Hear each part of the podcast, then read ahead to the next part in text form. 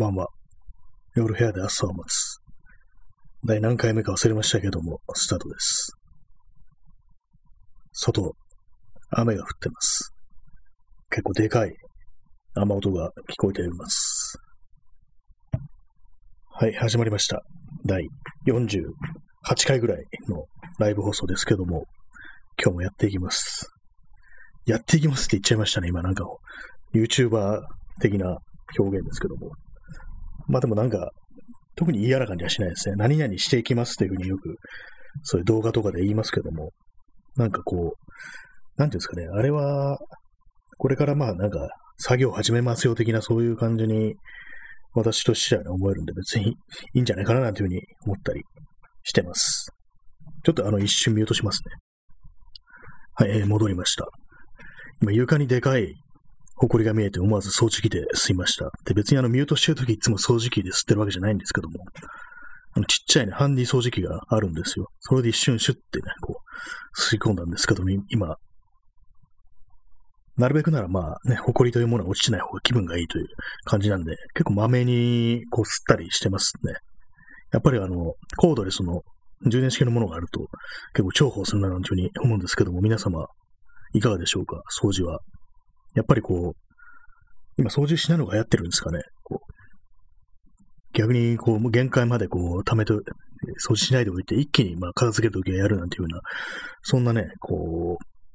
風潮みたいなものを別に感じないんですけども、まあ別に今適当に言っただけなんで、そんなにまあ、考える必要はないです。はい。まあ、そんなわけでね、今日始まったんですけども、今日のタイトルが、あの、最近お地蔵様を見ないということなんですけども、今日、あのー、結構ね、今、東京ではですね、あの、雨が降ってるんですけども、あの、外に、今日ね、外いるときに、ちょうどその土砂降りの時間に、こう、当たってしまい、それでまあ、あの、雨宿りしてたんですよね。で、まあ、なんとなくね、その雨宿りしてる近くをこう、まあ、見てたんですけども、その軒下から、なんかどうもなんか前あったものがなくなってるっていうようななんだっけな、ここに何があったんだろうっていうふうに思ったんですけども、どうやらなんかお地蔵様がここにあったようなみたいな、そういうのが気づいたんですね。割となんかああいうものってなんか結構ね、なんか最近消えてるような、ここ数年でなんかここになんかそれっぽいなんかこう、ね、あんまりこう、その、商業的なものじゃない、こう、まあ、宗教的なものがね、そういうアーティファクトがね、そう、街角に、ね、あったような気がするんですけども、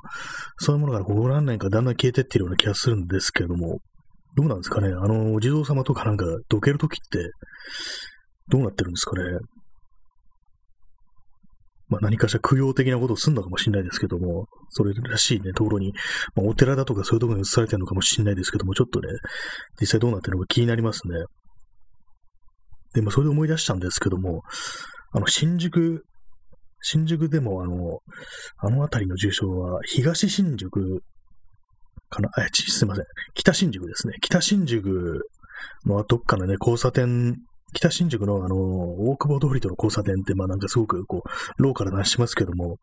そこにですね、その交差点にこう昔、首のない地蔵地蔵があったような気がするんですけども、今ね、これで思い出してみたんですけども、なんかどうもなくなってるような気がするんですよね。ちょっとあの、記憶でね、今、頭の中で思い出してるんですけども、なんかもう少し前はなんか目立つところに、ここにバーンとなんか、お地蔵様みたいなのがあったな、なんていうのは思い出せるんですけども、それがなんか最近はなんか薬なんかお店とかになってるような気がするんですよ。ね、まあ、そんなはっきりとね、まあ、あの、考えてね、見に行ったわけではないので、断定できないですけども、まあ、ひょっとしたらあるのかもしれないですけども、昔ね、そこにお地蔵様があって、その北新宿の交差点に、お地蔵様なんですけども、首がないんですよね。で、も首の代わりに、あの、石が乗っかってるっていうやつなんですよ。それがなんかちょっとね、言われがちょっとわからないんですけども、なんかこう、その筋からはね、ちょっと心霊スポットではないかみたいな、そんなねようなね、ことをね、言われてたなっていうようなことをね、ふと思い出しました。昔ね、こう、ネットでなんかいろいろその心霊スポット的なもの、東京の心霊スポットみたいなものをね、検索したらそれが出てきたんですよね。まあ、実際行ってみたらね、なんかその、お地蔵様あるなっていうようなことはね、あったんでね、思い出せるんですけども、確かにほんと結構でっかい石がね、こう、頭のと、ある、あるべきところに置いてあったなんていうことが思い出せるんですけども、それがどうもなんかこう、最近、まあたまに通るんですけども、どうもないような気がするんですよね。それだけなんですけどもね。まあ、お地蔵様情報募集中という、まあ、それだけの話でございました。でも、あの、まあ、まあ、雨に降られてたんですよ、今日。本当にまあ最悪な時間ですね。一番なんか強い時間にこう、ちょっとね、店に寄りたくって、で、入ってたら、で、出ようとしたらもう、ザーッとね、こう降ってるような、そういう具合だったんで、もうしばらくね、その別にもう用も済んだね、お店の中にこう、ね、閉じ込められてるような感じになりましたけども、まあ閉じ込められるというか、自分で勝手に滞在してるんですけども、そういう感じだったんですよね。まあ、結局のところ、あんまやまなかったんで、もう濡れて帰ってきました。一応、まあ、折りたたみ傘持ってたんですけども、なん自転車、自転車なので、まあ、傘差しながら、こう、走るのは危ないっていう。私はそれやらないんですよ。結構ママチャリの、ね、人とかはね、結構傘を差しながら走るっていうようなことやってますけども、私はそれやらないんですよね。まあ、そんなわけなんで、まあ、でもまあ、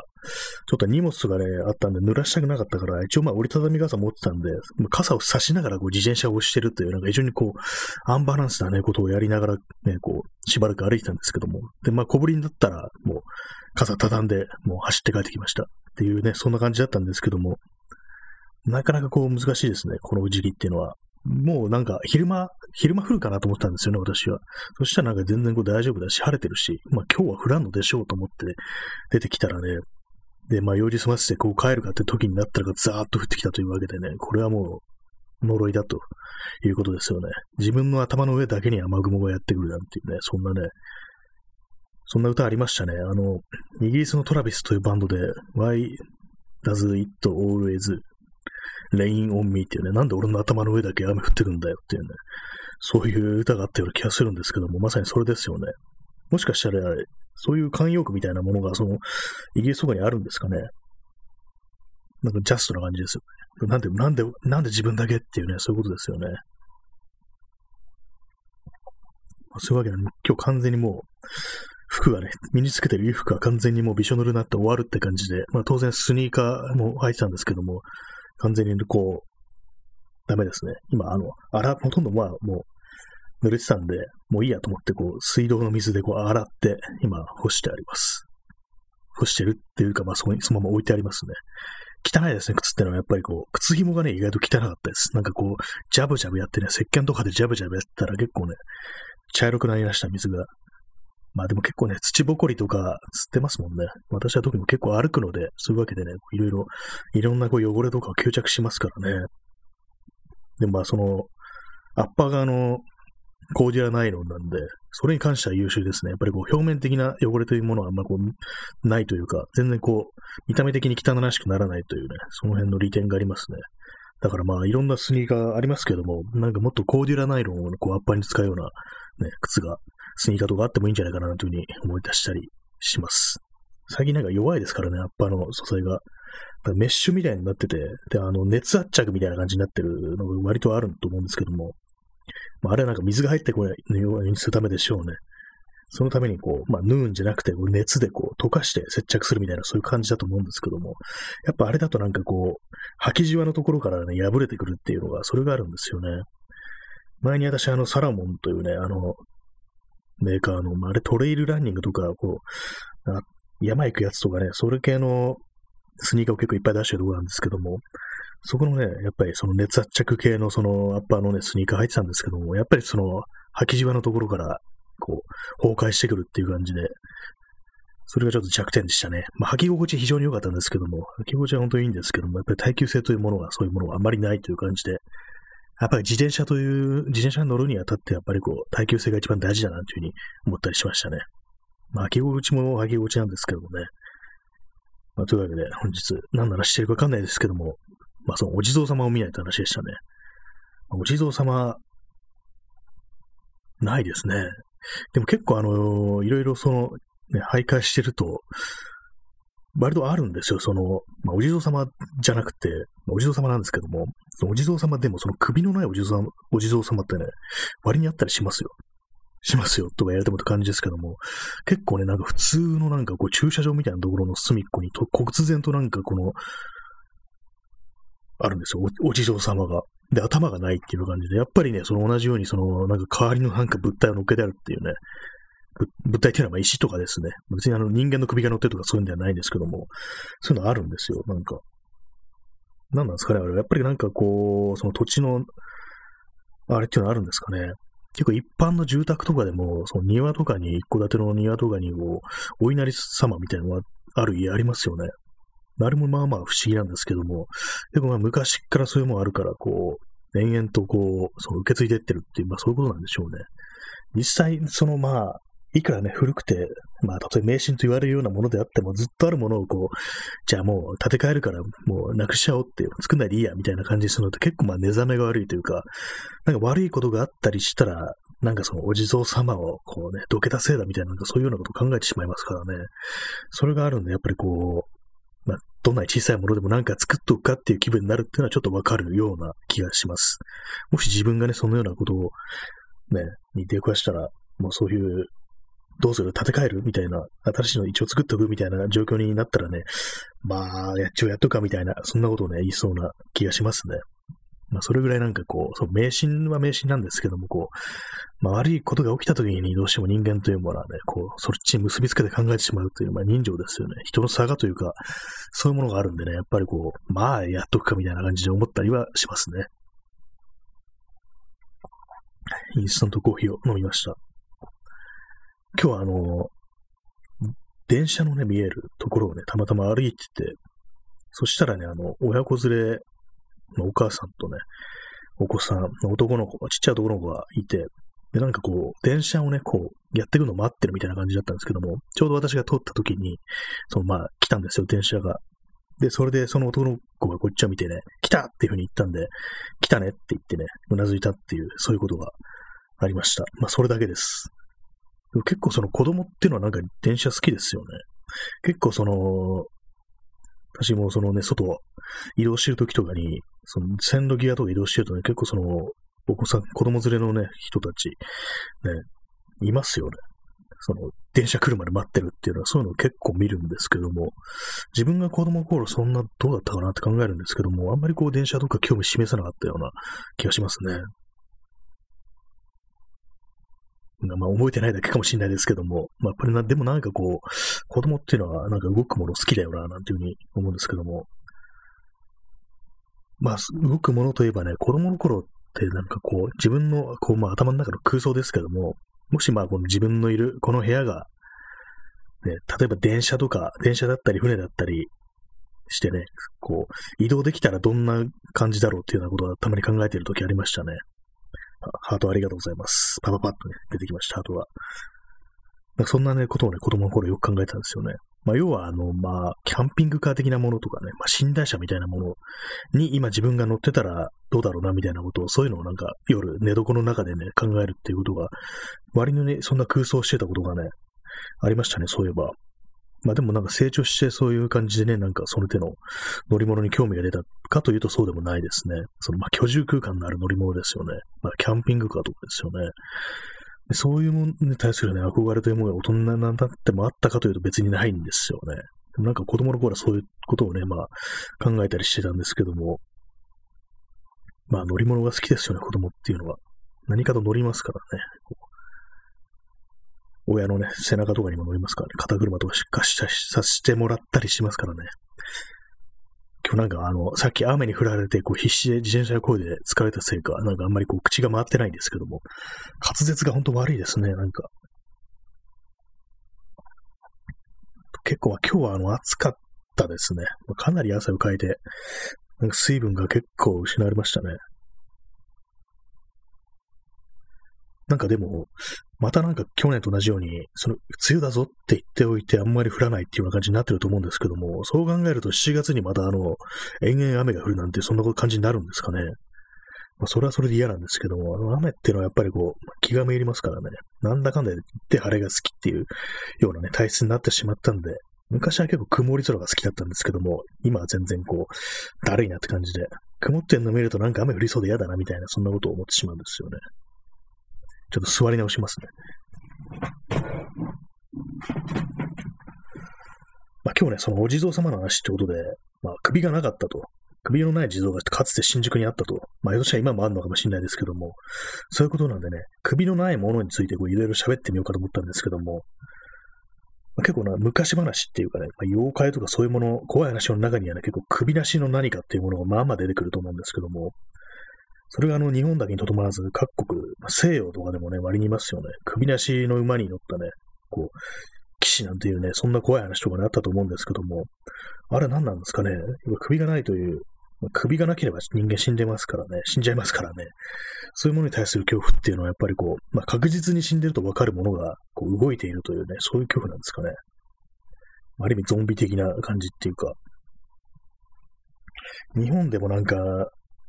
首のない、こう、馬に乗って歩き回る鬼みたいなそういうね、名前のなんか妖怪がいたような気がするんですけども、一つ目の鬼みたいなのがね、確かね、いたような覚えがあるんですけども、結構不気味ですよね。なんか人、首のない人間よりも、首のない動物の方がなんか怖いような気がします。馬に首がないって結構ね、インパクトありますよね。結構馬ってなんかあの、頭で、頭でかいっていうかね、馬が馬であるとね、こう判断するのって、やっぱあの長い顔っていうそういうイメージがあるんで、そこがね、こうスパンと切り落とされて、こう、ないってね、考えるのと結構怖いですよね。首なしの馬、ね、首なしの人間、首なしの日本人。それはどういう意味ですかっていうね。首がない、首っていうのは何ですかっていうことを、それは天のことですかっていうね。あら人が見ることですかなんていうようなことをね、今、ちょっと考えてしまいましたけども、今何言ってるかわかんないですね。なんか、なんか不気味なことを言おうとしてうまく言えなかったっていう、それだけのことなんですけども。これ今パソコンの前でこれ話してね、録音してるんですけども、結構その、まあ、パソコンの方でね、こう、録音スイッチオンにして、ボタンを押して録音してるんですけども、同時に。なんかそれがあのスリープに入ると、なんか妙に気になってしまって話の腰を折るっていうの結構ありますね。何も操作しないとパッとね、画面、スクリーンセーバーかかりますからね。それがね、なんかこう視界に入ると、あ、止まったみたいな。まあ止まってはないんですけども、スクリーンセーバーだなっていう感じで、なんか妙にこう、気が散るんですよね。まあ、それだけです。で今なんかそう変なことを言ってしまったという、まあ、それだけの話なんですけども、要はね、まあ、あの首、首がないと。首がない。あの、三上寛の、ちょっと名前忘れましたけど、曲を、曲で、首のない人形を抱いて走るっていうね、歌詞ありましたけども、なんで、なんて歌だったかな。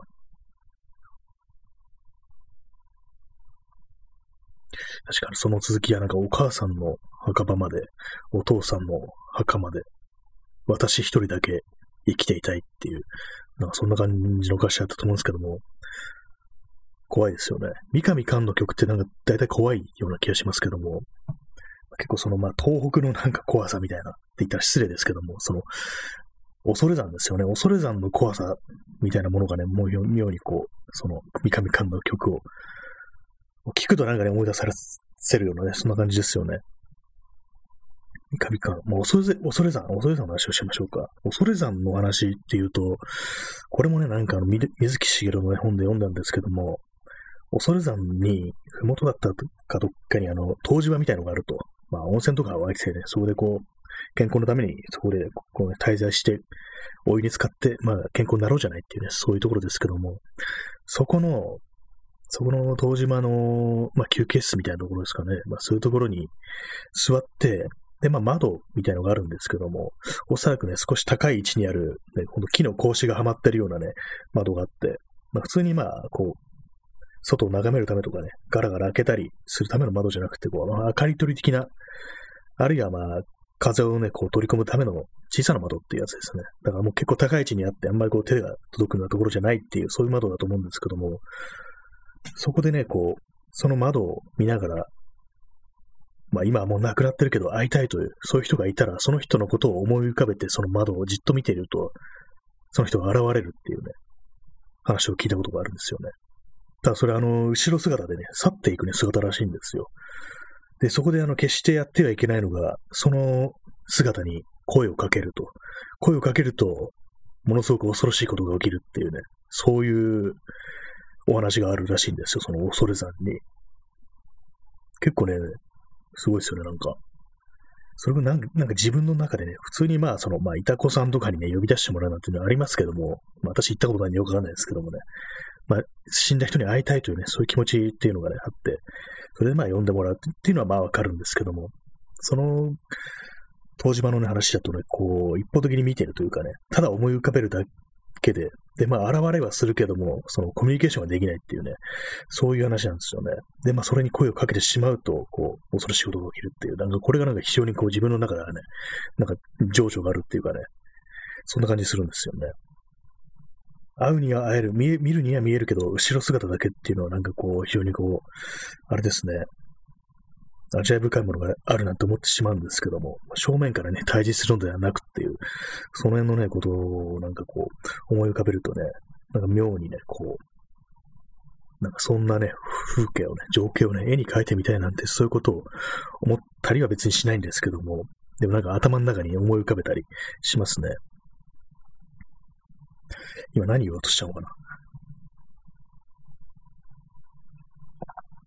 なんだかんだあれですよ。結構怖い話っていうか、そういう怪談話をね、どうしてもしてしまいますね。ほんと便利なんですよ、これ。本当にま怖い話いくつ持っといても損はないっていう気がしますね。なんかこう、いろいろもういっそ自分で創作するか的なことをね、考えてしまいますけども、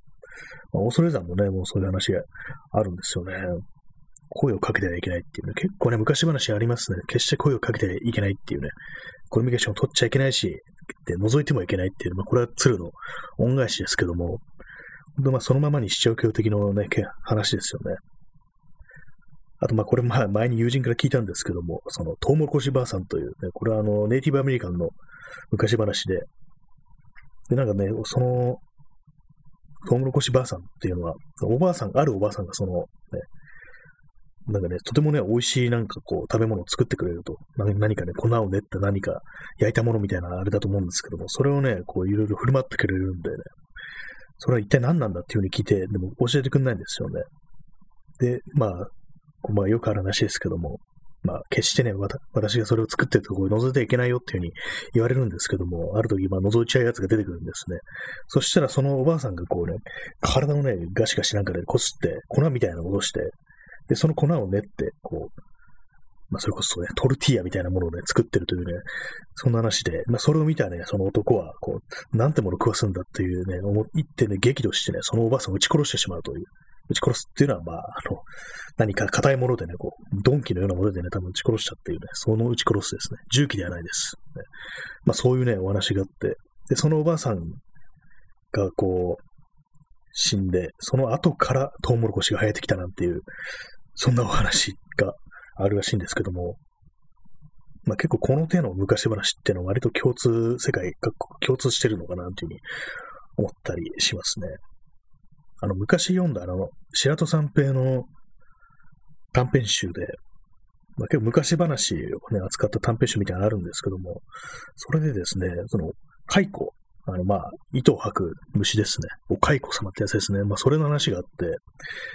で、それはあの、まあ、貧しいね、ちょっと農家がいて、農家があって昔、まあ、お父さんがいて、でも娘がいて、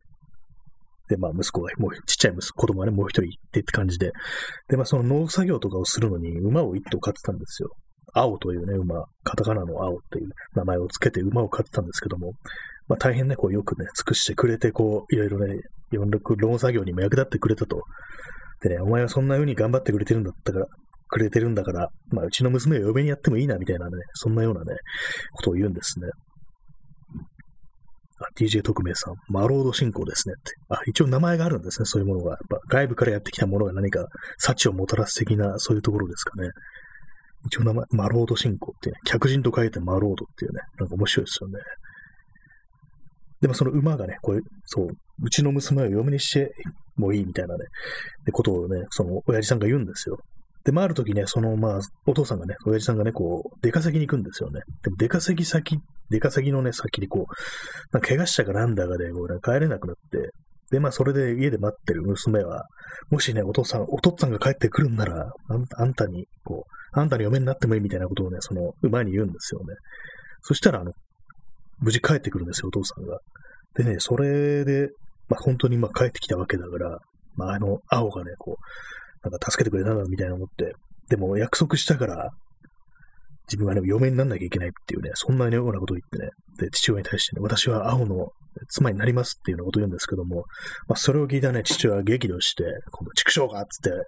思えば、まさかりでこう、その、馬のね、青のね、あった、頭にこうね、勝ち張ってぶっ殺すんですよ。で、まあ、皮を剥いで木に吊るすというね、非常にもう残酷なね、ことをするんですけども、まあ、それを見たね、こう、娘は嘆き悲しんで毎日ね、こう泣いて暮らすんですけども、こう、ある時、突風が吹いて、で、その木に引っかかってた青のね、亡骸、まあ、皮だけになってるんですけども、皮がね、風に乗って飛んできて、で、娘をね、こう包み込むようにしてね、どっか飛んでっちゃうんですよ。まあ、風にさらわれてしまうんですよ。で、まあ、その、ね、感じになるんですけども、で、まあ、その当然ね、まあ、親父さんはね、お父っつぁんはね、もう泣いて暮らすんですけども、ある時にこう夢にその娘が出てきて、私は幸せにやってますから、こう、ね、大丈夫ですっていうようなこと言うんですよね。でも、お父っつぁんのことは心配だから、ね、一つ教えておきますっていう。まあ、蚕というね、虫を育ててね、こう、そうすると、あの、眉を作って、それがね、糸になるから、それを売って暮らしてくださいみたいな、そういうこと言うんですよね。そこから、あの、まあ、蚕から糸を取るというね、こう産業が生まれたみたいな、そんな話があるんですけども、まあ、それをね、まあ、白白と三平の短編で読んだんですよね。結構、まあ、この手の話がまあまああると思うんで、まあ、でもこういうのはね、たくさんの人がこう、民族学者とかがね、研究してると思うんですけども、これがなんか全世界的になんかこう似たような話ってありそうですよね、こういうのって。まあ、ハートありがとうございます。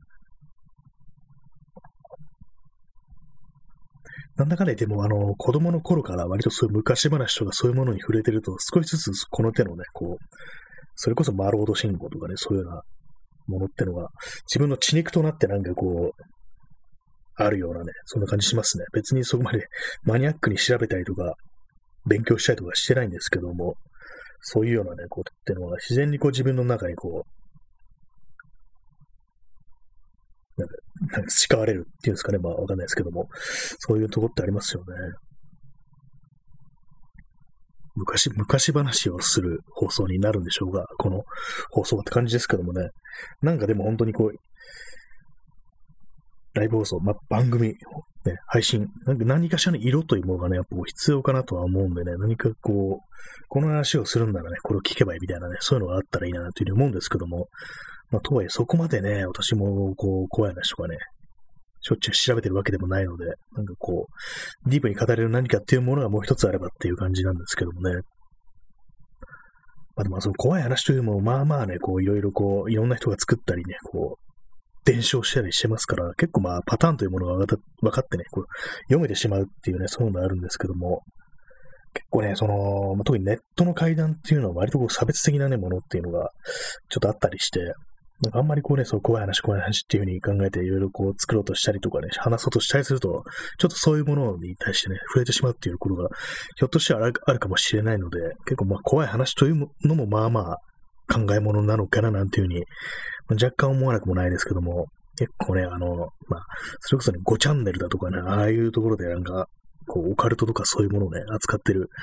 板とかはね、なんかすごくなんかこう差別的なことが書いてあるという、ね、そういうところですよね。まあ悪いこととかね、こう、災いをすべてこう外国人のせいにするなんていう、そういうのがね、多分ね、すごくあると思うんですけども、やっぱその手のね、オカルトっていうのはその手のこう考え方と、どうしてもこうね、親和性が高いというかね、そういうのがあるんでね、なかなかそれを回避する、してね、こう怖い話をするっていうのはまあまあ難しいなっていうふうに思うんですけども、やっぱ会議というものはね、こう外部からやってくるだとか、こう、正常でないものが起こすことだっていう、自分たちの仲間でない何かが、こう、災いを持ち込むのだっていうね、そういう感覚ってものはやっぱりこう、昔からがあるとは思うのでね、やっぱりこう怖い話をしてるとどうしても、その手の話題に、ちょっとね、行きがちではあるなんていうことはあるんですけども、あの、義母愛子という人がね、昔、霊能者がいたらしいんですけども、なんかその人はね、こう、すごく人柄が良くて、でも私は全然そういう心霊とか一切信じませんっていうね、そういう人がいて、あの人の言ってるのは嘘ですっていう人でも、その人柄はすごくね、あの人はいい人なのは間違いないなんていうふうにね、評価してるなんていうことをね、言ってたらしいですね。っていうのは、あの、ウィキペディアで読みました。義母愛子という人。なんかね、テレビ番組とか私を見た記憶ありますね。結構怖かったような記憶があります。まあ、そんな話、感じでね、今日は終わりたいと思います。それでは皆様、さようなら。